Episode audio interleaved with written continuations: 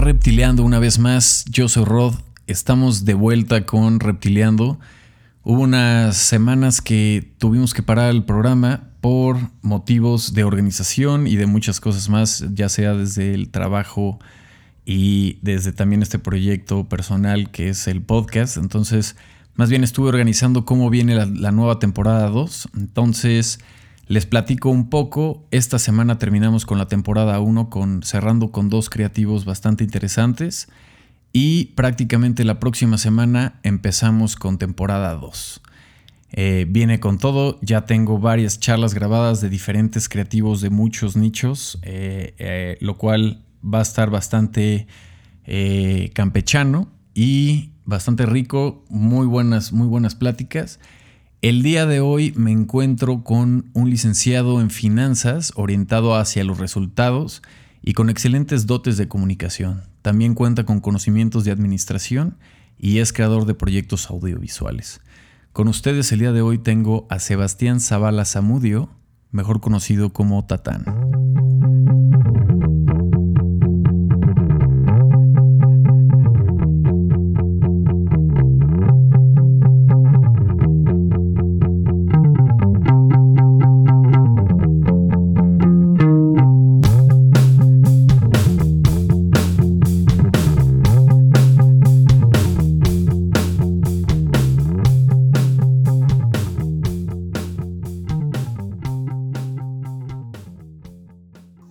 ¿Qué onda? ¿Cómo estamos? Todo bien, todo bien, gracias. Gracias por invitarme.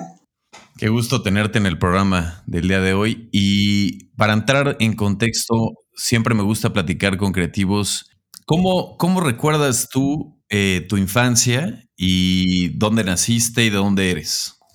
Yo soy, yo nací aquí en la Ciudad de México, nacido en la Roma, en la Clínica Durango, yes, criado en Coyoacán, y recuerdo mi infancia bastante feliz, muy feliz. Un niño, soy, se supone soy eh, mono en el calendario chino. Mi papá siempre me lo recuerda porque dice que no me la paso de, no hacer cosas, ando siempre brincando ahí, viendo qué hago. Y pues sí, siempre como que viendo qué hacer, ¿no? En qué molestar y en qué no. Dice mi papá que gracias a mí tengo un hermano porque uno de mis superhéroes favoritos, o más bien mi superhéroe favorito era Batman.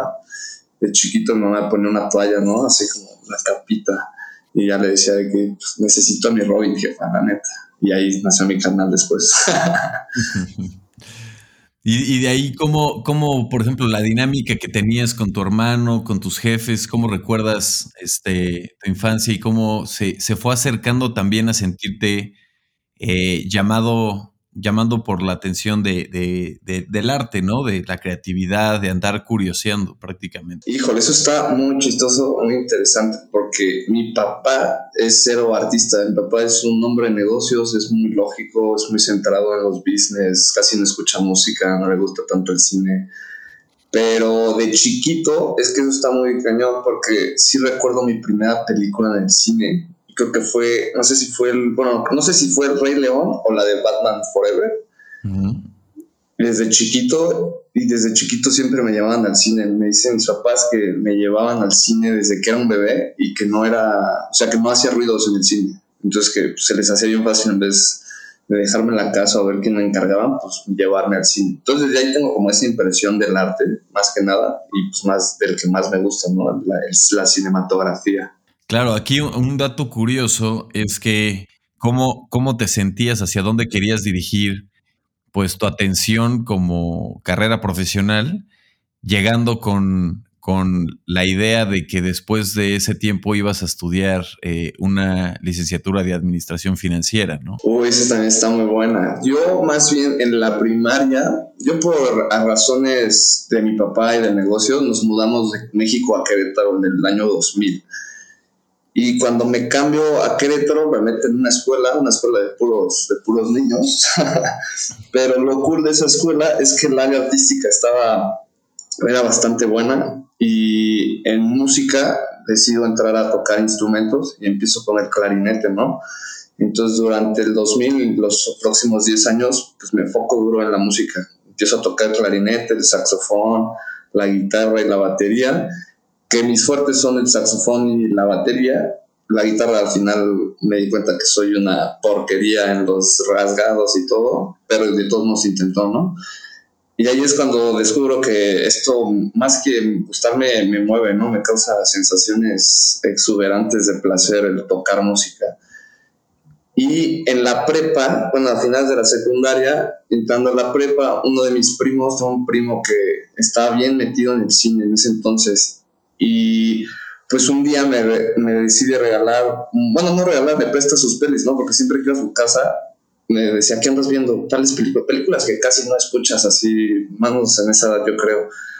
Y también me acuerdo que antes, no sé si les llegaba a pasar que uno veía una película por, o quería ver una película por la portada, no por el trailer, porque era bien difícil ver un trailer, ¿no? Buscarlo en internet y así. Entonces, de que ibas al blockbuster o algo así, al videocentro, y pues nada veía la portada y decía que, güey, esta se ve bien loca, esta está bien interesante y así. Entonces, mi primo un día me, me pasa su colección me dice, tómate, chingate estas películas y ya me vas contando. Y pues me pasó así como el Holy Grail del cine americano y del cine europeo y ya me las fui echando en la prepa y como que poco a poco me fui, me fui metiendo en lo que era el arte del cine, ¿no? Del buen cine, de las buenas historias. Entonces como por ahí empieza, entre la música y el cine, por ahí empieza yo, empiezo a descubrir que quiero dedicarme a eso, pero teniendo el miedo de no saber si me iban a dejar, porque al final lo que pasa es que mi papá, a la hora de acabar la prepa, yo le digo, me dice, ¿qué quieres estudiar? Y le dije, la verdad, quiero estudiar cine o música. Y como que mi papá, pues sí, la básica estaba no, no, como que no, él no conocía ese aspecto del arte, vaya, él sí lo veía muy la basiquiña de que no, hombre, quiero que estudies algo, algo que te deje y eso lo dejas como hobby. Y ya por eso acabó al final, como por orgullo, metiéndome a administración financiera. ¿Y cómo, ¿Y cómo te sentiste ahí, o sea, en, en, esa lección, así de, bueno, pues voy a, o sea, tenías todavía la espina de terminar administración financiera y de ahí seguir eh, buscando, pues, camino en el cine o dijiste, sabes qué, igual pues, lo dejo o, lo dejo como hobby? Es buena pregunta, sí, igual. Justo entro a la carrera, entré a economía primero y luego me di cuenta y dije, no, no, economía está medio brutal, la verdad, y yo soy más creativo, esto está muy loco. Entonces me meto a eh, finanzas y dije, pues bueno, ¿no? El, área de las finanzas se ocupa en todo, prácticamente. También en el arte tienes que saber administrarte y saber venderte y así. Y más que eso estaba más bien como que no sabía bien si había hecho la, la decisión correcta y tuve ahí un semestre a mitad de la carrera donde como que me deprimo, no supe qué hacer, la neta, dije, no, esto la neta no me llena y pues más que me estuviera tardando era que pues, me costaba un buen, o sea, tengo que admitir que me costó la carrera porque yo nunca fui bueno en matemáticas y me gradué siendo figura 3 a mil y pues, licenciado en finanzas, ¿no? Y más que nada, a mitad de la carrera me peleo con mi papá porque así ya llegué como a un punto climático en, en mis 20, ya casi, sí, al principio de mis 20, que le dije, pues que esto no me mueve, no me mueve, no me, no me gusta. Y le dije, le dije que cómo le hacía él. Le digo, ¿cómo le haces tú para pagarte a trabajar todos los días? Así ya puedes llegar tarde y pagarte a las cuatro. Y me dice la básica como de, no, pues tengo que pagar tu escuela y cómo crees que se paga esto. Y le dije, no, papá, dime la neta, dime la verdad, o sea, ¿cómo le haces? Y me dijo, pues me gusta lo que hago. Le dije, pues yo quiero hacer algo así, yo quiero hacer algo que me guste hacerlo. Y estuve a nada de salirme a de la carrera, pero como que mi papá lo, lo rompo y me empieza a llorar por, haber, pues, por no haberme escuchado entonces, por puro orgullo y también por no me gusta ser esa persona que empieza algo y no lo acaba, le dije, pues voy a acabar la carrera de finanzas porque pues ya va a la mitad y también no se, me hace mala onda. Pero después de esto sí voy a empezar a, indagar en lo que me gusta, ¿no? Y quiero que me apoyes completamente.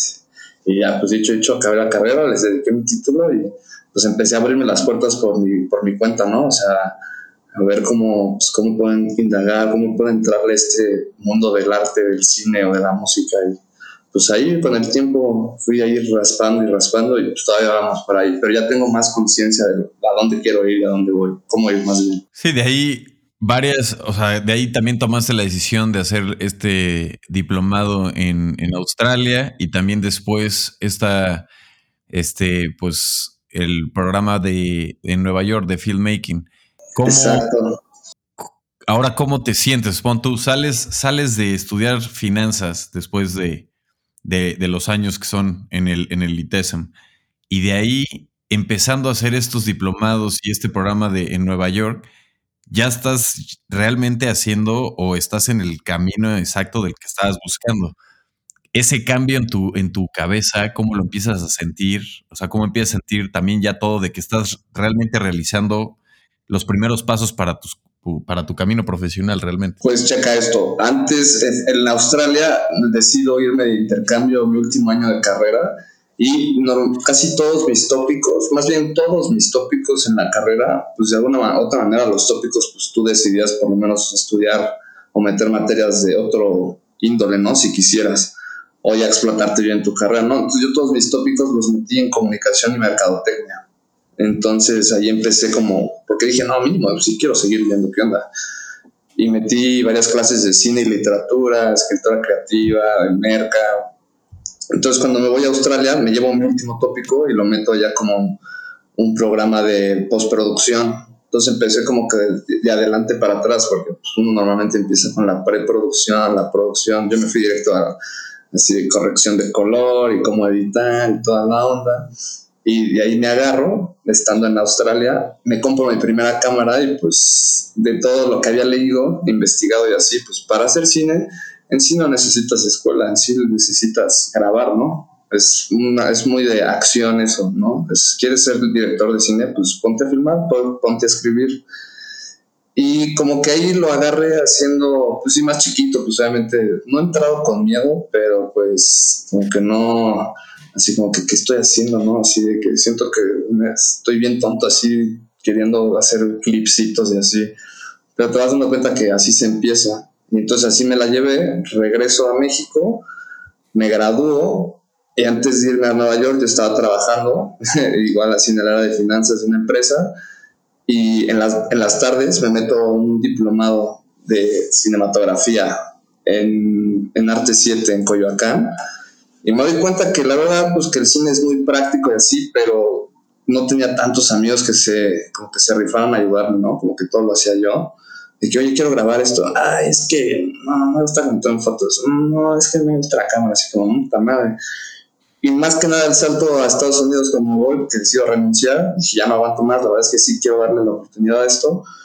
Me fui más por conocer gente que estuviera muy entrado a esto, y pues Nueva York es una de las ciudades más artísticas a las que, en las que he vivido.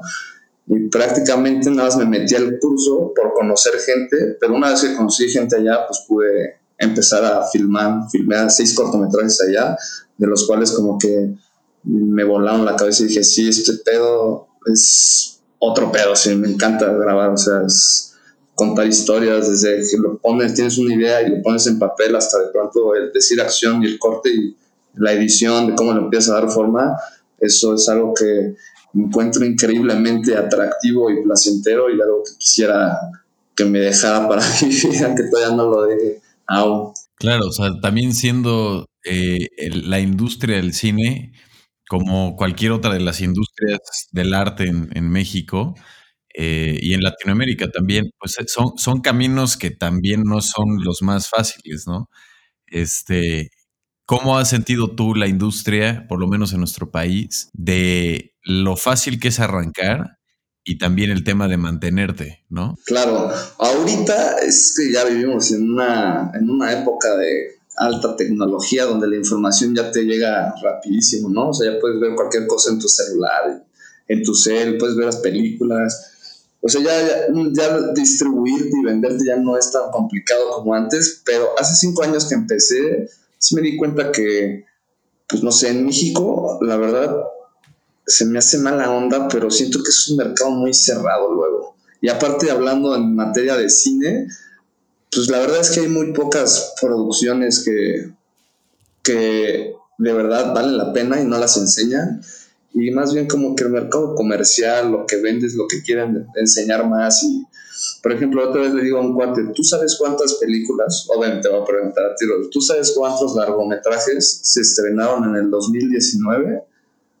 ¿O cuántos le calculas así nacionales? No tengo idea, pero ¿qué serán unos así comercialmente o cómo lo estarías hablando? Sí, en general, ¿cuántos largometrajes nacionales, o sea, mexicanos, se estrenaron en el 2019? Yo pensaría que comercialmente a lo mejor unos 20, 30. Pero sí, en general, en total. En total, posiblemente a lo mejor unos, unas 50, a lo mejor, festivaleables y todo eso. Ándale, ve, es muy chistoso. Siempre que se pregunta, nadie me pasa, nadie me ha dicho un número arriba de 50.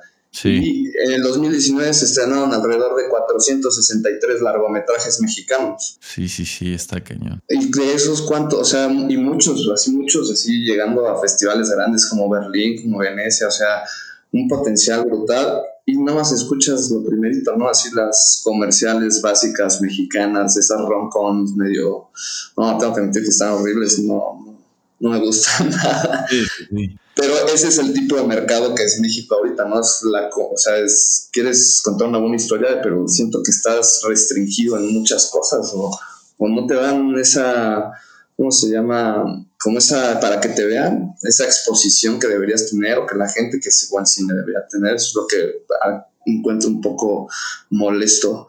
No sé por qué, la verdad es que no sé, como todavía eh, tengo amigos en, así en Netflix, en Amazon, otros que son vestuaristas y como que les, siempre les digo, les pregunto los insights del, del business y me dicen, pues es que al final es un negocio, ¿no? Es una corporación, vaya. Y se tiene que vender, pero pues como que se les olvida más que solo vender, pues también hay que vender lo bueno, ¿no? O sea, algo que me molesta mucho es que siempre enseñan muchas películas así como nosotros los no, digo, no, nosotros los nobles la canción buena, más bien como este de Mi Reyes contra Godines o Cindy la Reja y esas cosas. No me gusta hablar mal de las películas porque pues, me encantan las películas, pero hay un nivel muy serio de, de, calidad, ¿no? Y películas así las considero yo mediocres, es que cuando acostumbras a la audiencia a consumir mediocre, pues cuando le enseñas algo bueno, no lo sabe apreciar, ¿no? Por eso es muy fácil que la gente diga, ah, es que no lo entendí, ay, es que no lo entiendo, ay, me perdí aquí, ah, está muy lenta. La gente le falta saber apreciar el buen cine, entonces aquí en México la gente le falta saber apreciar el buen cine, yo creo. No todos, hay mucha gente que sí sabe, pero siento que hay más de esa que, no se da el chance a conocer buenas cosas. Sí, digo, también es como de, o sea, las películas así de comerciales de las que hablas también vienen como de desde Canal 5 y desde toda esa época de la televisión abierta, ¿no? Que es lo que, lo que se vendía y lo que más bien ya estaba acostumbrado todo el mundo, ¿no? A, estar viendo. Pero siento que también hay, pues, e, el, tema del cine independiente, obviamente no es un cine que igual, este, tenga como mucho auge, pero ese cine independiente en el que, como tú lo dices, ya puedes empezar a hacer tus cortometrajes, todas estas cosas, tenerlas en Vimeo, tenerlas en YouTube, empezarlas a presentar y ahí la gente se va dando cuenta de que puede haber buenos, eh, buenas producciones y buenos, buenas historias que contar. O sea, una de las cosas que dices que está, está bueno es, yo siento que de repente esas películas, pues si, si ves el nivel de gasto que se hizo, pues creo que se puede invertir en, con, ese mismo, con esa misma lana o incluso hasta con menos, poder contar una muy buena historia, incluso hasta la misma, pero sin tenerla que, que, que, que malgastar, ¿no? O sea, de algo más tan banal o tan comercial. Buena esa, justo checa esto, ¿no? Lo cool o bueno, lo interesante del cine independiente, que por ejemplo yo cuando estaba en Estados Unidos, pues se puede decir que hice cortometrajes independientes, ¿no? Que tú los vas haciendo con lo que tienes. Lo cool de eso es que en sí como te restringes por el dinero, por no tener pues, como un presupuesto que quisieras, lo cool de eso es que te hace ponerte más creativo, ¿no? O sea, tienes que hacer la manera de buscar o sacar las tomas que quieras con lo que tienes, ¿no? Entonces está cool porque así es como de verdad, creo yo, que puedes expresar lo máximo, o sea, no necesitas luego presupuestos gigantes para hacer buenas películas, ¿no? Y desde chiquito, pues así es como lo, lo tienen que ver la gente que quiere empezarles, esto, ¿no? O sea, haz cine con lo que tengas, o sea, desde tu celular, pues a ver, o sea, no metas la última cámara acá, sí, rífate a hacer una historia y si es buena, pues la gente lo va a ver.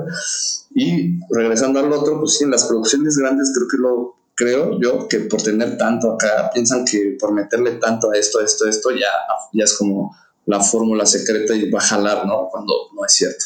Hay muchos factores que, que hacen que una película sea buena o mala. Exacto, sí, o sea, al final también lo veo que es, es una historia. Siento que, también lo que tiene el cine eh, es que también tiene todas estas eh, facetas del arte como desde la producción de cómo se va a vender esa película en un póster hasta la fotografía, la música, eh, las actuaciones, las, las, locaciones, la ubicación, el, el contexto de la historia, cómo se va, cuál va a ser el lenguaje, si va a ser un lenguaje muy coloquial o va a ser un lenguaje un poquito más, eh, no sé, teatral.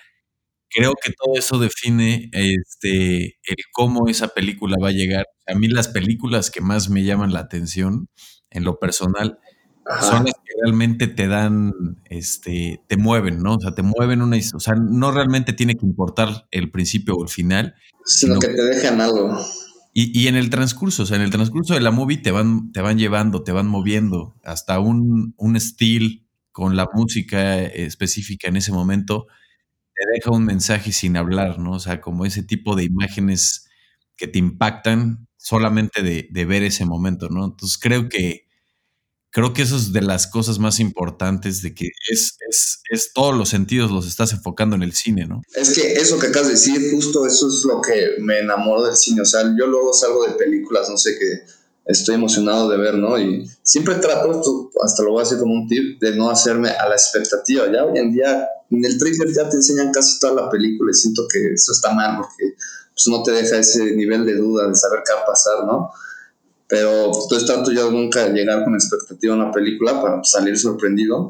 Y siempre que llego a salir sorprendido, sea con quien vaya, normalmente le digo, así luego le, le digo a mi novia así como, no me acuerdo qué película vimos la otra vez, creo que la de Lars von Trier, la de la casa de Jack, y digo, no manches gordita, es que ¿cómo puede haber gente tan cabrona, sabes? O sea, ¿cómo puede haber gente que pase este tipo de cosas? Aparte sí, por ejemplo, la dirige Lars von Trier, pero necesitó un equipo para poder lograr hacer esas tomas, o sea, la historia, saber dirigir a sus actores.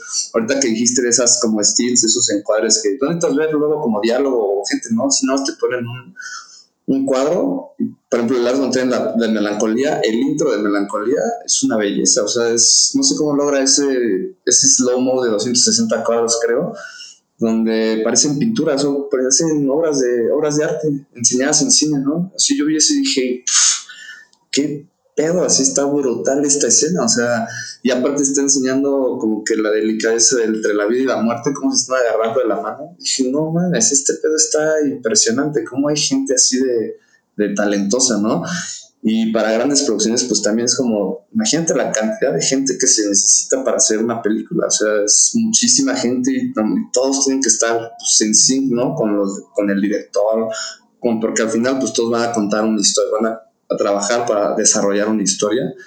Y ya desde el güey de las luces, ¿no? La cámara, el sonidista, el de los vestuarios, todo, todo el mundo es parte de ese bote, ¿no? Y todos tienen que remar parejo, si no, si alguien no rema bien, si alguien no está ahí, si no se llevan entre todos, porque al final es un trabajo en equipo, pues no puede salir luego lo que uno espera, ¿no? Pero cuando sí, pues sale, tenemos esos grandes filmes que me impresionan todo el tiempo que, que las puedo revisitar o las puedo volver a ver en mi, en mi casa o no sé, o si bueno, no salían del cine, que está mejor todavía verlo en pantalla grande. ¿Cómo, cómo sientes tú que, el, que el desarrollo creativo para un cineasta tiene que ser, o por lo menos cómo lo manejas tú? Así ahorita? ¿Cómo, ¿Cómo, sientes que tienes que crecer? Pues, por ejemplo, de lo que he leído y aprendido y he metiéndome así, por ejemplo, conocí a Gaspar Noé hace 3, 4 años en el Lunario. Vino Jim Jarmusch y Gaspar Noé, que by the way son dos de mis directores favoritos.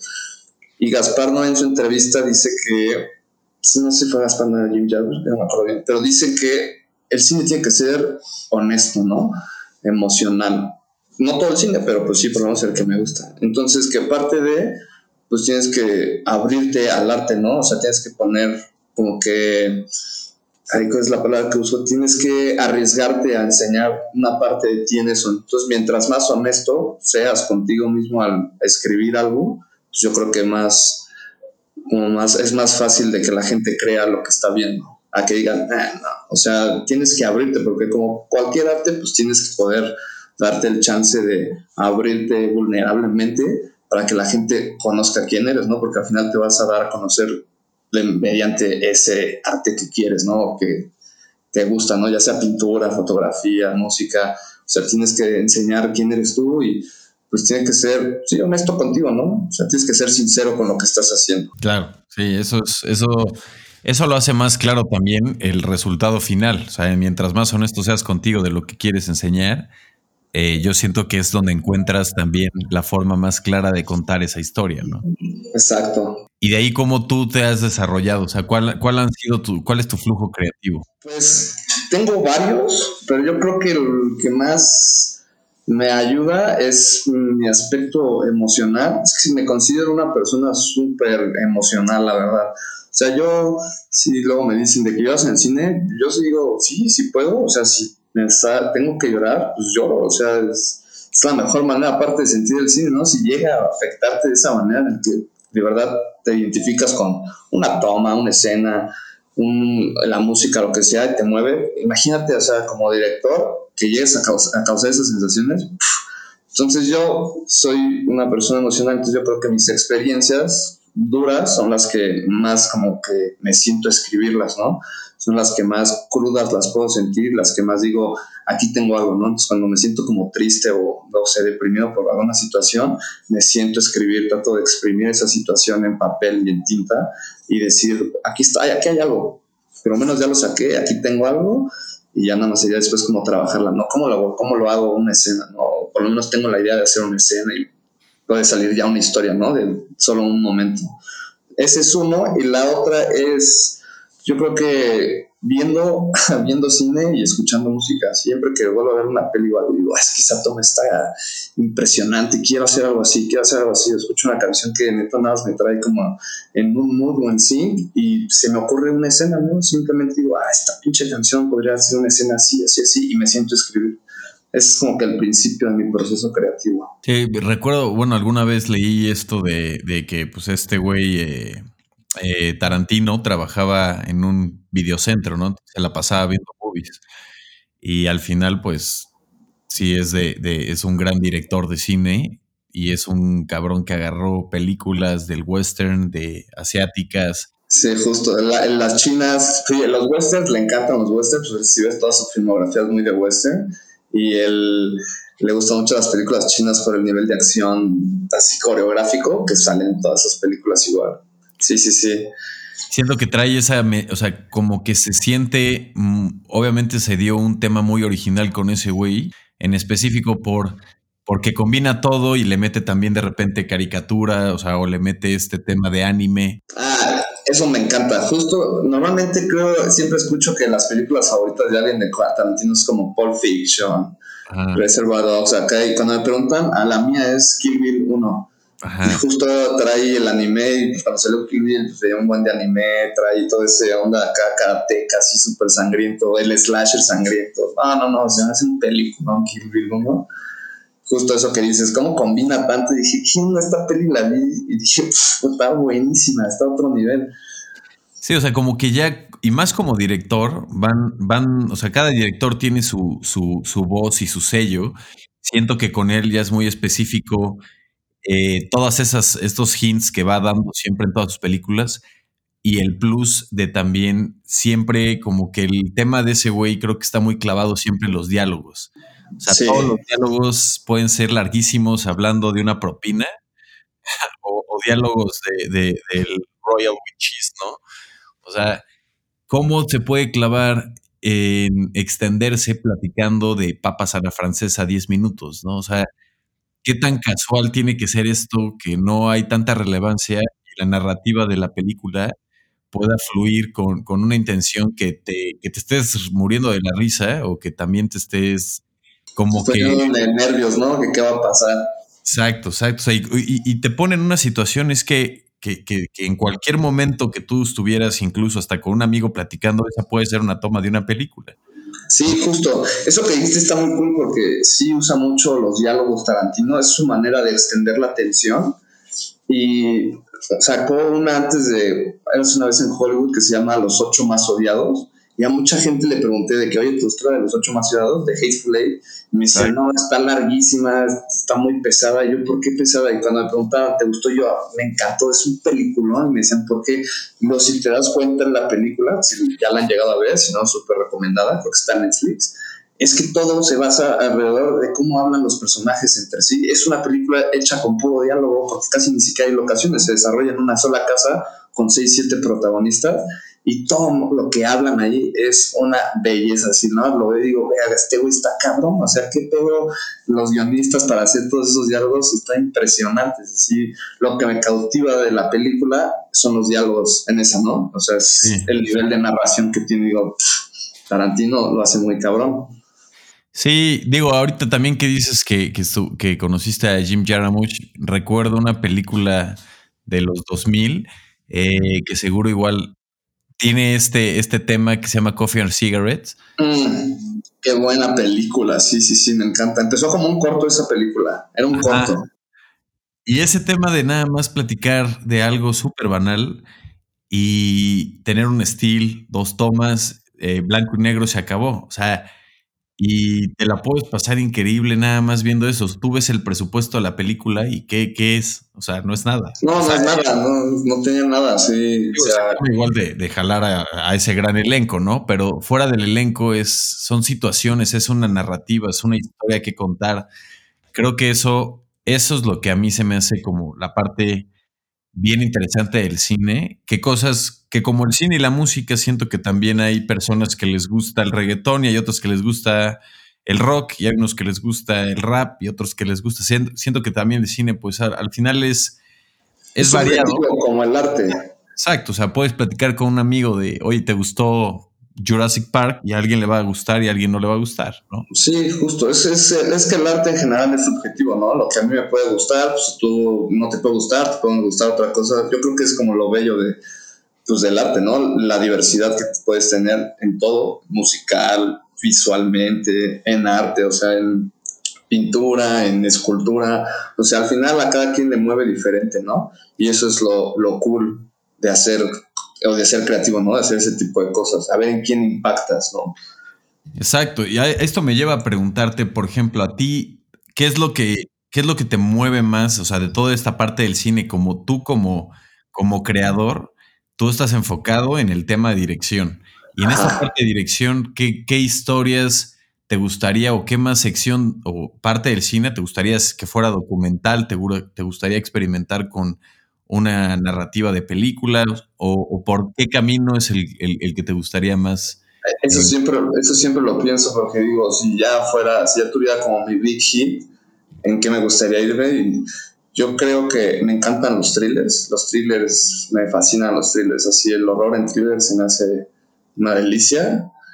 Y el thriller, las, ¿cómo se llaman? Los desamores, pero así feos, ¿no? De que la historia acaba así lo más triste posible, no sé por qué, pero así, un así como de desamores, así, unos dramas de desamores bastante de cortarme las venas, no sé por qué. O la ciencia ficción. Siento que la ciencia ficción está muy. ubica tantas cosas que me gustan últimamente, como modulaciones electrónicas y así, los visuales y así. Cuando vi Blade Runner 2049 de Denis Villeneuve, vi con Roger Dickens, el cinematógrafo, dije, no manches, este pedo está increíble. Así estaba en el cine y me volé la cabeza así viendo, viendo la película. Dije, toda la película visualmente está emocionante, se ve sin hablar. Y el sonido decía, ¿qué onda? El sonido está otro pedo, así, sacar unos pinches ruidos, el diseño sonoro de esa película. Dije, wow, hacer algo así sería increíble. Yo creo que por ahí uno de esos, uno de esos tres son los que más me motivan a crear o querer ser, hacer películas. Y de, y de, por ejemplo, de estas películas, creo que todos tenemos, o sea, nuestras favoritas y varias películas que, que, que obviamente te, te, amarran, pero ¿cuáles podrías decir que fueron de las primeras películas que viste y te volaron la, la cabeza de una perspectiva diferente? Así, la primera de chiquito, la que más me acuerdo bien, fue Godzilla, la del 98. Me acuerdo bien que fui a ver esa película y como que por primera vez llegué a, ponerle atención a lo que era el sonido en el cine, ¿no? Así el sonido de las pantallas, y, y pinche Godzilla gritando, como que dije, ay, cabrón, ese fue de esas películas como que me marcaron a lo que era la ficción, ¿no? Y no sé por qué me acuerdo que llegué a ver como el behind the scenes de cómo hicieron esa película y que sí usaban animatronics, había unos güeyes vestidos de, de Godzillitas acá. Y dije, qué pedo la magia del cine, o sea, otro pinche nivel. no fue muy buena la peli, pero a mí me encanta esa película. Y luego ya más adelante, pues, la, The Matrix. Cuando vi The Matrix, uff, no la vi en el cine, estaba bien chiquito, pero me acuerdo que la vi, la renté en Videocentro, así en VHS y puse esa película y creo que nunca había experimentado tantas emociones al ver algo así como miedo, ansiedad, emoción, acción. La película se me hizo, hasta el día de hoy se me hace un peliculón, todo está increíble en esa película, está esos hermanos Wachowski, las hermanas Wachowski ya, se la volaron. Y luego, por ejemplo, me metí a los thrillers con las primeras películas de, de mi magnífico David Fincher con Seven y The Fight Club Ahí fue cuando dije, esto más que sea algo como de miedo, por ejemplo, en Seven dije, la historia, es que es la historia, ¿no? El final de la película de What's in the Box, dije, wow. O sea, acabó la película y quería chillar, dije, no puede ser, o sea, mataron a la vieja, Sí, sí, no, y, y, como tú lo dices, en ese momento quizás se consideraba como una película de terror o estaba en blockbuster en el área de terror, pero es, es, es otro concepto, ¿no? Sí, es más allá, sí, sí, sí. O sea, David Fincher, por ejemplo, lo que hace es que cómo, cómo puede hacer en su cine, o sea, crear ese nivel de tensión de que pienses que estás viendo una película de miedo, cuando en realidad es, un, es una película de policías y detectives, de, sí, de detectives y policías, que es de Brad Pitt y Morgan Freeman.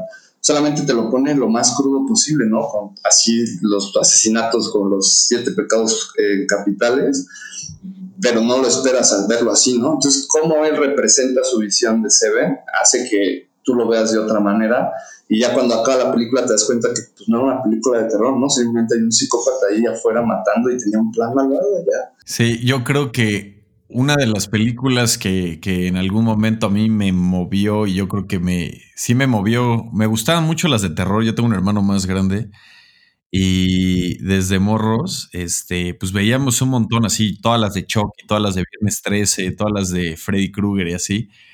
Y nos, o sea, nos gustaba verlas, pero el tema psicológico que, por ejemplo, este, Freddy tenía era de que pues te ibas a dormir y si te dormías te llevaba. Ya te cargabas, sí, sí, sí. A mí también eso me hacía algo loquísimo ese tema psicológico es de, ok, ya acabó la movie, pero la movie se va contigo hasta que no te puedas ya dormir. O sea, llega si no te quieres dormir. Sí, sí, sí, buenísimo. Me acuerdo que salió la de Freddy contra Jason en el 2003, creo.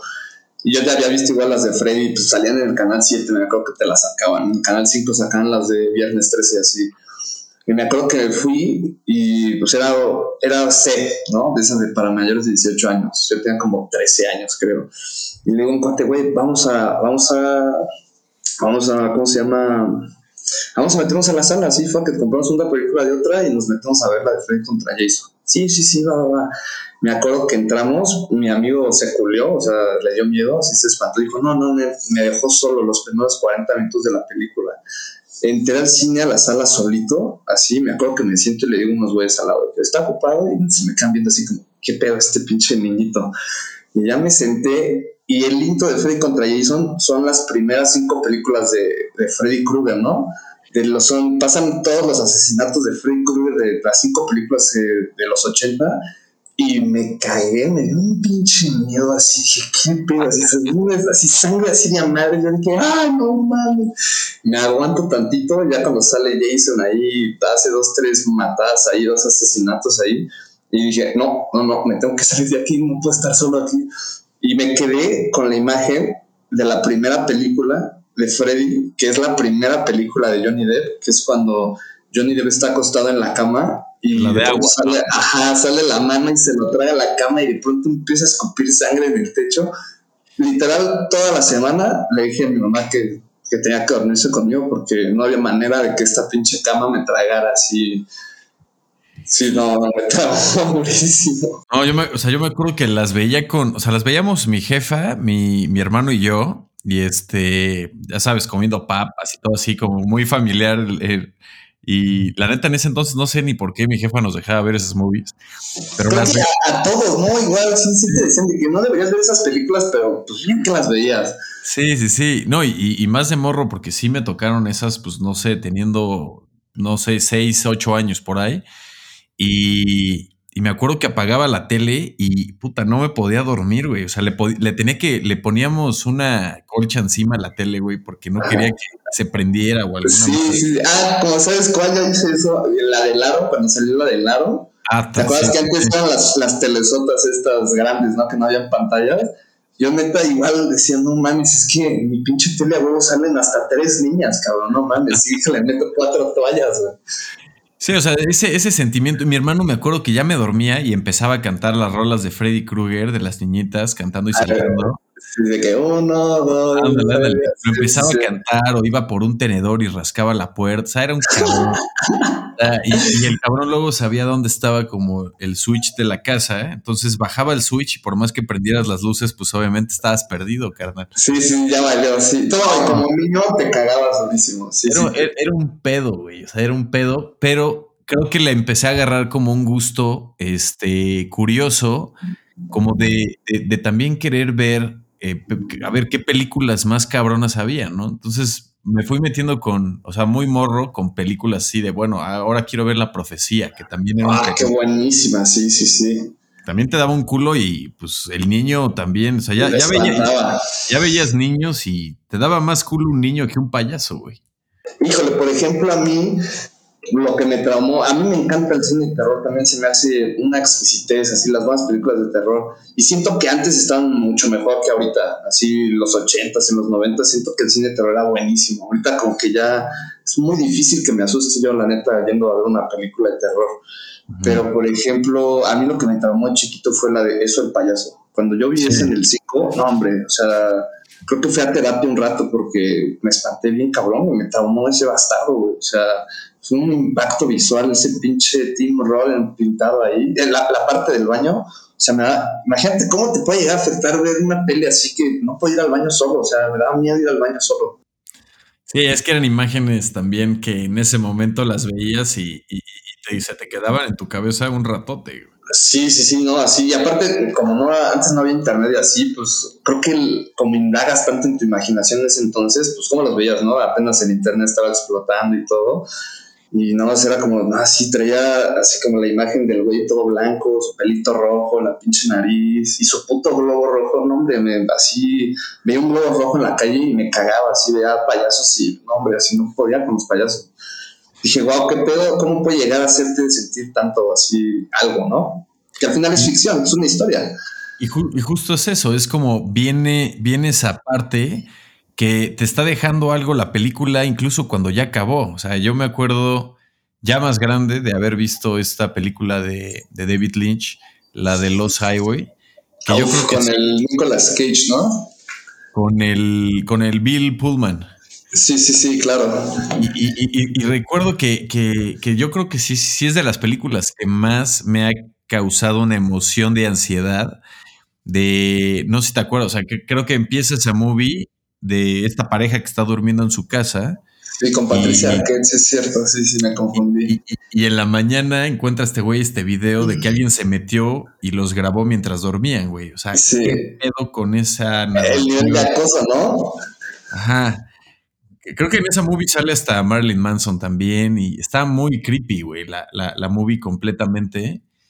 Y recuerdo que, son de esas cosas que, te van llevando a, emociones fuera de, la, fuera de la película. O sea, acaba la película y sigues teniendo esas emociones. Creo que es lo mismo que te deja ir a un concierto. O sea, vas a un concierto, y llegas a tu casa y sigues con una adrenalina o con una emoción, o sea, con un pedo que te dejan y creo que eso es cuando sientes que conectaste con el artista, con lo que quiso decir o por lo menos te movió fibras.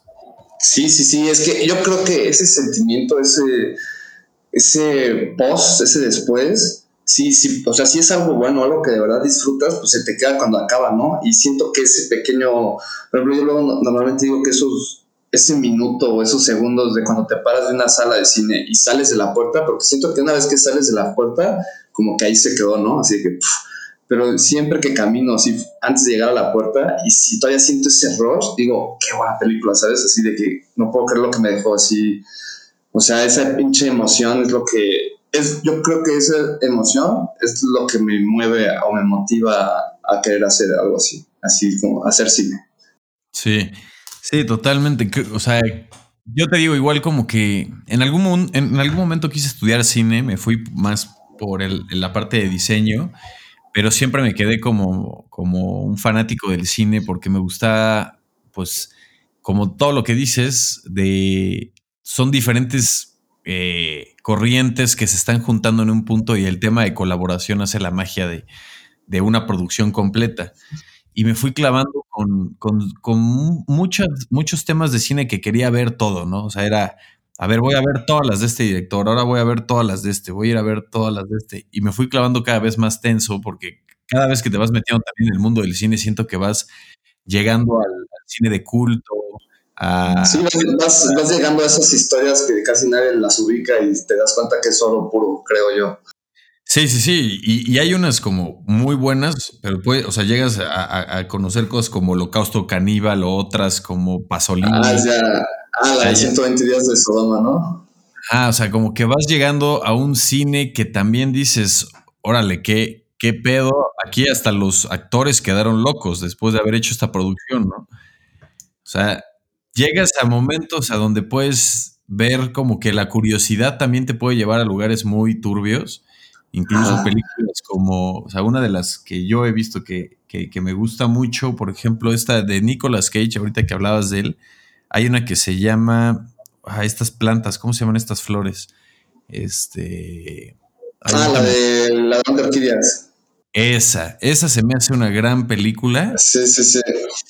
Eh, y cosas que, cosas que ahorita ya ves de a lo mejor de Nicolas Cage y ya no, ya no es lo que era en ese entonces, pero creo que también viene desde las perspectivas de los directores, ¿no? ¿Qué es lo que buscan? ¿Qué es lo que... Sí, justo. ¿Qué es lo que le sacan al, al, actor? O sea, creo que es, es, cuando el director obviamente le saca lo mejor al, al actor que puede, ¿no? O sea, en, en, un papel o en algo que tenía así destinadamente como, como la última esa que salió Adam Sandler. Que, ah, la de James, ¿no? Sí, se, sin corte. Se me, hizo una, me, hizo una, increíble película y se me hizo un, un o sea, como un papel que no tenía idea que sabía este, hacer Adam Sandler, ya sabes. Sí, sí, sí, como que sí luego se quedan como atados a sus estereotipos, ¿no? Como Adam Sandler, de que el güey que hace comedias y así, pero en realidad es un muy buen actor. O sea, cuando saben dirigir en un James, o sea, todo el mundo me dice, es que me cagaba su personaje. Pues es que esa era la intención del personaje, que durante dos horas te cagara, o sea, te desesperaba lo más que pudiera. Y Adam Sandler logra desesperarte dos horas y media, o sea, está buenísimo.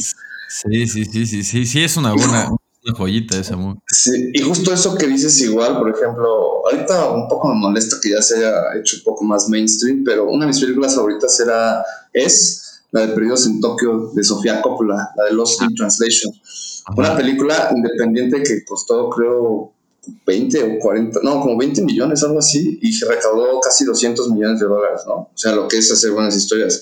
Pero lo que me encanta de la película es que Sofía Coppola en esa peli está retratando lo que ella pasó en su divorcio con Spike Jonze, que Spike Jonze es su ex esposo, y Spike Jonze en el 2012, creo, como una contracarta de amor hacia la de Her, que habla sobre él cómo pasó el divorcio de Sofía Coppola, ¿no? Entonces es como ellos retratan sus historias, pero de otras maneras. Y digo, puta madre, eso está increíble, o sea, y aparte se están hablando en el más así puro arte que pueden hacer, que es en cine, ¿no? Lo mencioné ahorita porque esa de Ladrón de Orquídeas es del mismísimo Spike Jonze y aparte la escribe un cabrón que se llama Charlie Kaufman, que es un güey que está loco, así es un intelectual muy cabrón y su nivel de escritura es impresionante y por eso la de Ladrón de Orquídeas es buenísima película que la mencionaste. Sí, ya, ya, ya, tiene rato que no, no la he visto. Creo que después de esas, ahí fue como también, ah, vamos, a ver más. Quería ver la de eh, quiere ser John Malkovich y todas. Mm. O sea, como Igual de Spike, sí, sí, sí. Que, son, tienen una narrativa igual, como que este, o sea, este güey ya como que agarró su voz, su tema, que, vas viendo cosas y, vas agarrando que, que obviamente está él poniendo toda su personalidad ahí también. Sí, exacto, sí, justo. Eh, pues es que eso está muy cool, ¿no? Por ejemplo, rápido, así, el Spike Jonze, ese güey empezó siendo fotógrafo, pues ese güey era, era patineto, así, de Los Ángeles. Era fotógrafo de la revista Trasher en los 90. Y, por ejemplo, a mí me impresiona cómo da un salto de ser un fotógrafo de, de era un skate boy, así en los 90, 80, 90, a ser uno de los directores más cabrones reconocidos hoy en día, ¿no? Digo, ¿en qué momento cambias ese proceso? Pero cómo mm, evoluciona tu proceso a que de pronto pues, hagas unas películas brutales, ¿no? Así cuentes unas historias que están no magníficas.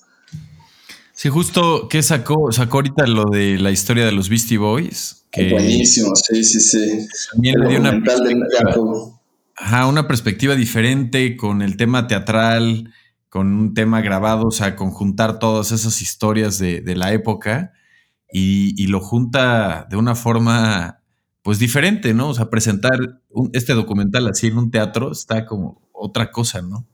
Está de huevos, a mí se me hizo algo súper cabrón, dije, a huevo, güey, o sea, porque aparte de que es la música que le gusta, es la música que lo marcó, y que es el hip hop, a mí me encanta el hip hop también, o sea, el que lo haya hecho en una presentación como de ese, así en teatro y todo, es porque a la vez, por más que sea como música popular, comercial, sí, hip hop, muy así rebelde o así de chavos, pues le quiere, lo enseña como un, con un nivel de seriedad de que no, chequen la trayectoria de estos güeyes que me han movido, que, o sea, yo les meto la seriedad a las cosas que me gustan y eso es algo que yo lo tomo muy cabrón, con mucho respeto. Sí, es que, sí, la verdad es que como, como también, pues, vas viendo películas, ahorita justo me acordé también de la película esta que se llama Midnighties, que, que de este Jonah Hill. Y literal te retrata la vida de, esa época. O sea, desde que ves eh, los escenarios, los cuartos, cómo, cómo se convivía en una fiesta. Cómo se visten los güeyes.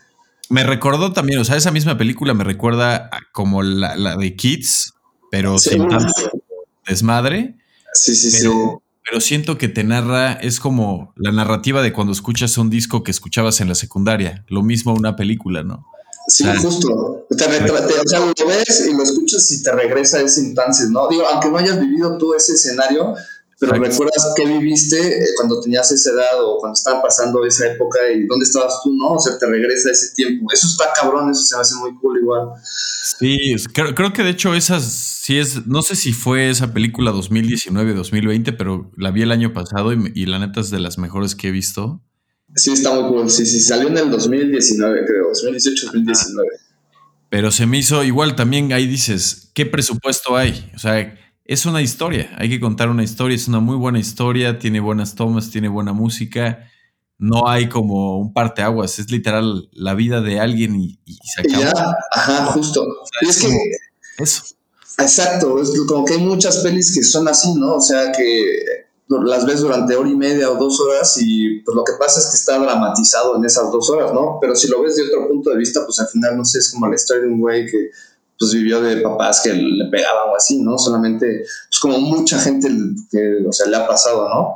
Simplemente en esa particular historia, pues te la estamos enseñando, o te la están enseñando pues, muy dramatizada, con más tensión, y eso es lo que te atrapa a saber qué onda, ¿no? Quieres decir, quieres saber qué está pasando, y también te abre la perspectiva darte cuenta que hay muchas historias en el mundo y sabes que hay, hay un güey desde que sí, no, que se gana la lotería y qué chingón, hasta pues, el güey que no sé, la está pasando mal, se está drogando debajo de un puente y, de pronto salió adelante la madre, ¿no? O sea, chingos de historias en, el mundo que se pueden retratar, nada más es cómo las retratan. Sí, justo esa historia es, ok, es una, apenas salió también, ¿sabes qué? Otra, no sé, no me acuerdo bien el director, pero es, creo que es como, se llama así como de assistant o de secretary, algo así, y es la vida de una secretaria literal en en una cadena, más bien en una productora de cine. No dicen nunca qué, cuál es, pero es literal su vida de un día, güey. Y literal es todo lo que hizo desde que llega hasta que se va, güey. Entonces, tiene una narrativa que puede llegar a ser así, bueno, ¿qué pedo? O sea, ¿van a hacer algo más? ¿O, ahorita va a haber que, alguien se muere o, que, cómo está el pedo. ¿Sabes como cuál? Esa que dices de Assistant es creo que la que acaba de salir en Amazon Prime, ¿no? de Kitty Green, sí, muy buena. A mí me gustó mucho, está muy buena. Sí, sí, sí, sí. Y es eso, es, ok, acá está la narrativa de este tema y vas sintiendo la emoción hasta, lo que va sintiendo la morra, lo vas sintiendo tú también. Ajá, justo, sí, justo. Y aparte es que pasan un día, es como este director, ay, no me acuerdo de su nombre, pero es el que dirige la trilogía después del amanecer, después del atardecer, después del anochecer. Cada película es nada más un día, o sea, cuenta, la peli es el transcurso de dos, dos, una pareja que se conoce, por ejemplo, la primera en un tren, y te enseña todo el día hasta que se va al otro día, güey, en el tren, y ahí se acaba la peli, ¿no? Pero pues te está enseñando la historia de una pareja en todo un día completo, ¿no? Está perro, está, y también tratar de grabar algo así, lo relevante y lo que importa, pues está cabrón, o sea, no está tan, tan fácil. Sí, o sea, creo, creo que eso es lo, bonito y, también como lo platicamos, es como cada quien va, va teniendo sus gustos, pero yo siento que te vas encaminando también por lo que te va dejando algo. O sea, te digo, creo que a mí me gustó, fue un momento donde me empecé a meter en estas películas. Creo que llegué a ver otra que también estaba bastante pesada, que se llamaba Serbian Film, no sé, ¿la topaba? Sí, sí, ya la vi. Esa está grotesca más que nada. Se me hizo emocionante por lo fuerte que está, pero así como que siempre he pensado, qué pedo güey, ¿no? O sea, qué lo que era haber hecho esa película. Qué lo que era, güey. O sea, qué lo que era haber hecho, qué lo que era haber sido un actor ahí, cabrón. sí, sí, sí, también. Y, trae presupuesto la película, ¿eh? O sea, a la vez y se ve que no está acá. O sea, sí trae su nivel de efectos especiales y todo. Y digo, qué pedo. O sea, ¿cómo, cómo? Yo siempre pienso, ¿cómo vendió esta película, güey? Ah, sí. tengo este guion y van a coger un recién nacido. ¿Qué pedo, güey? Sí, sí, sí. O sea, sí es una peli. Creo que todo el mundo llega a esa peli por.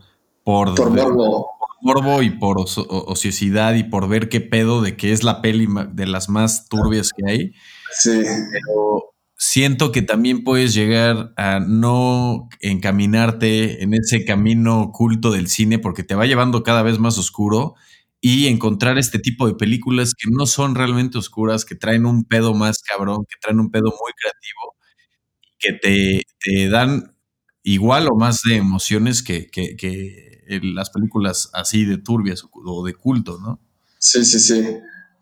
Sí, a mí, por ejemplo, lo que me llevó a conocer mucho el cine, te digo que fue mi primo, ¿no? Que así, pone que, imagínate este escenario así, llegó con un chingo de DVDs, de esos que comprabas luego por 20, 30 pesos en el, ¿cómo se llama? Ahí en las librerías estas Gandhi, ves que lo hay un chingo de películas. Ahí, puedes encontrar muchas, así, muchísimas grandes películas y también baratas.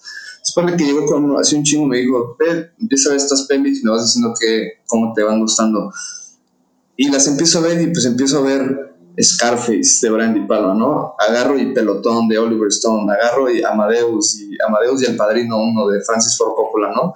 O sea, me dio puras pinches megapelículas, o sea, que yo no conocía, y las conocí porque pues, me pasó así como en vez de unos libros de que tomas tus DVDs y las, y las fui viendo así en mi prepa y de pronto solamente quería estar emocionadísimo de llegar a mi casa y poner otra película, decía a ver cuál otra pinche loquera de las que me dio, por ejemplo me dio la de Fear and Loathing en Las Vegas y la vi y dije, no mames, qué pedo, pinche Johnny Depp, ¿cuándo había visto Johnny Depp así? Yo conocí a Johnny Depp del Hombre Manos de Tijeras, ¿no? Y de pronto lo veo ahí con pinche drogadicto, metiéndose en mezcalina y todo, y no mames, qué pedo, loquísimo, ¿no? O sea, pinche, y ya así como eso dices, de pronto empecé a indagar, ¿no? En los mismos directores, ¿no? En sus referencias, ¿no? Los mismos directores que, veían esos directores. Y me fueron llevando al cine, al cine grande, ¿no? Al cine de los, de los grandes maestros como Kurosawa, como Jean-Luc Godard, como este Fritz Lang, y así como que me fui metiendo más en el cine. Para, por eso tengo ya el contexto y por eso me encanta el cine, porque sí puedo admitir que he visto mucho, mucho cine. Pero eso que dices al final, güey, que es lo cool, ¿no? O sea, de cómo una cosa te puede llevar a otra, ¿no? Nada más por, por, por, pues, curiosidad. Me gustó esta peli quiero ver qué más hace este güey o qué le gustaba a este güey. y te van saliendo estas joyitas ahí. Sí, sí, sí. O sea, cuando, cuando ves una peli que te late de un director que no conocías y dices, bueno, a ver qué más ha hecho, y, ves otra y te va llevando y vas viendo como lo que le pasó a este cuate en, en, en Midsommar, Y buenísimo, el Ari Aster. Este güey tiene un futuro brutal. Estoy emocionadísimo por cada peli que vaya a sacar ese güey. Sí, y se va notando. Creo que esa es la última película de terror que vi, o eh, de esa clasificación, que me gustó, de hecho. ¿La Hereditary o Midsommar? Este, bueno, las dos, más bien. Las dos. Yo creo que son las dos últimas que he visto de esa, esa categoría, que la verdad sí me volaron así de por fin. Esto, esto sí es lo que esperaba. Sí, sí, a mí también. Yo cuando vi Hereditary, la de no sé qué del diablo, no creo cómo se llama en español. El legado del diablo, la vi y dije, no más, la, la aplaudí y dije, este güey está cabrón, este güey sí sabe hacer cine, así, un pinche terror impresionante, así, buenísimo, sí. Sí, sí, sí, qué bueno, muy bien, muy buenos gustos, mi Rodri. Sí, mi hermano, yo, yo ahí tenemos que seguir platicando de películas. A mí me gustaría que recomendaras, es muy difícil, yo sé, como dar así como un shot de recomienda tres cosas que sean tus favoritas y ponerlas en, un podium, pero me gustaría mucho que dejaras tres películas de, tus favoritas para que la gente las, las, pueda ver. Va, eso está bueno y bueno, sí, tres, a ver, pues la uno, ahorita hablamos, bueno, lo mencioné, de Charlie Kaufman. Él la escribió, es muy famosa, yo creo que ya todo el mundo la ha visto, pero es de mis favoritas. Se llama Eternal Sunshine of a Spotless Mind. Con Jim Carrey. Esa película se me hace una belleza. Sí. Esa película está increíble y siento que la gente tiene que ver esa película alguna vez en su vida. Esa será la primera. La segunda que recomiendo es In the Mood for Love de Wong Kar Wai esa es una, es una de mis películas favoritas. Me encanta visualmente lo que es la película, la puesta en escena y, la dirección de arte. Preciosa. Una película. Es taiwanesa. Ajá. Pero también es como, ¿Eh? Es como del 2000 por ahí. Exacto, del 2000, literal. Tiene ya 21 años la película. Está increíble esa película. Siempre la recomiendo porque también me gusta como que se den cuenta que el cine no solo es en Estados Unidos, ¿no? O sea, el cine en sí, global, es otro pedo y ese es un gran ejemplo. Y la última, yo creo que de mi director favorito, del David Fincher, no, no es cierto. Bueno, no, sí, sí, sí. Voy a recomendar la de la red social de Social Network, es la de Facebook, porque tiene mucho esa película. O sea, más que esté cool la historia de Facebook, va más allá de lo que es la historia de Facebook. Es una película que habla sobre las relaciones, las amistades, la ambición y el diálogo en esa película es brutal, o sea, solo que la gente no se da cuenta que es mucho en lo que habla la gente, nada más en cómo se hizo Facebook. Muy buenas pelis, hay eh, muy buena recomendación, la neta. Sí, para eso esas pueden ser unas buenas para empezar, digo, sí, sí, sí, yo creo que sí, las, aparte las disfruto mucho verlas. ¿Y tú qué, qué le recomendarías a alguien que, o sea, que estaba, que está realmente en tu situación antes de escoger una carrera profesional y se quiere dedicar al cine? que, no que no tengas miedo a rifarte. A rifarte. Ajá. O sea, que así, que te agarre, perdón lo que va a sonar, pero sí, que agárrate los huevos lo más fuerte posible y simplemente di, quiero hacer esto y hazlo y ya. Si yo me hubiera dicho eso a los a los 18 años, cuando hubiera tenido, o sea, alguien me lo hubiera dicho así, yo creo que ya estaría en otro lado ahorita mismo. Pero ya no existe, entonces eso diría, rífate, sin miedo al éxito. Y por último, es algo que me gusta preguntar mucho, pero si tienes tú una parte de que te acuerdes de alguien personalmente que tengas en tu vida que te ha estado siempre este, inspirando o más bien algo que te haya pasado en tu vida que hayas seguido para tener una filosofía de vida diferente, algo que te haya inspirado de más? Uy, esa está, está buena. Yo creo, una persona, yo creo mi papá. Sí, digo, a pesar de que tuve mis diferencias, pues es el que más, o sea, que pues es mi papá, no sé por qué es mi ídolo y me ha enseñado un chingo, la verdad. Y una experiencia, yo creo, pues que me hayan roto el corazón. Así, la primera vez cuando, cuando me destruyeron el corazón, qué dramático escucha, pero así como en las pelis hay que dramatizar. Cuando me rompieron el corazón, pues como que desarrollé mucho carácter y empecé a ver la vida de otra manera, ¿no? O sea, empecé a, como a decir, empecé a darme cuenta que era lo que no quería y así pude empezar a hacer lo que sí quería. Eso está muy bueno, sí, la neta es que al final tienes que tocar fondo también como para saber ahora sí dónde estás parado y a dónde quieres ir otra vez. Ajá, eso, justo. Y entonces por eso es lo que mencionaba al principio, que pues como emocionalmente es lo que luego me inspira, ¿no? Mis emociones, o sea, que a dónde, como por dónde puedo manejar esa energía, dónde la puedo transmitir. Así, entonces yo creo que esa es la otra. Mi hermanito, pues te agradezco muchísimo por haber estado en el programa del día de hoy. Yo sé que podríamos platicar de cine y de pelis, pero así sin terminar. Y pues estaría bueno seguir cotorreando de ese tema de películas. A mí me encantaría dejar tu canal eh, de YouTube para que la gente lo conozca. Claro, por favor, qué amable. Dejar tu canal, tus redes, todo estará en el blog del podcast. El, el canal de todas formas lo pueden encontrar en youtube.com diagonal tatans con doble ah, y justamente pues dejaré todas las ligas ahí, justo también Instagram y también Twitter, que son las que manejas prácticamente. Es un canal a donde no solamente comenzó hablando de cine, pero también ya se está hablando de música, de viajes, de lugares y de todo esto que también este, el buen Tatán es lo que está compartiendo con las cosas que, que le encanta hacer.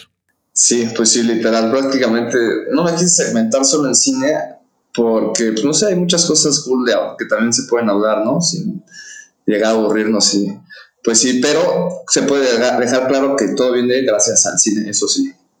Claro, totalmente. No, y te agradezco muchísimo poder compartir pues tu historia, también tu, tu visión del arte y del cine y de todo este camino que has recorrido y hacia dónde quieres ir, ¿no? Entonces, sí por estar el día de hoy en Reptiliando. Y Muchas pues, gracias, mi Ro. Espero verte pronto. Espero que nos aventemos otra caminadita al pico de Orizaba o haga otra montañita y podamos seguir hablando de cine y música y muchas cosas más. Órale, totalmente. Un abrazote, mi hermano. Mil gracias. Muchas gracias, mi Ro. Gracias a todos. Saludos a Reptiliando. Bueno, pues este fue el episodio número 59, Reptiliando, temporada número 1 con Tatán. Sebastián, muchísimas gracias por eh, echar la plática el día de hoy conmigo y contarnos acerca de todo lo que te gusta, de tu experiencia y cómo has ido evolucionando en esta parte de, tu carrera profesional en el cine.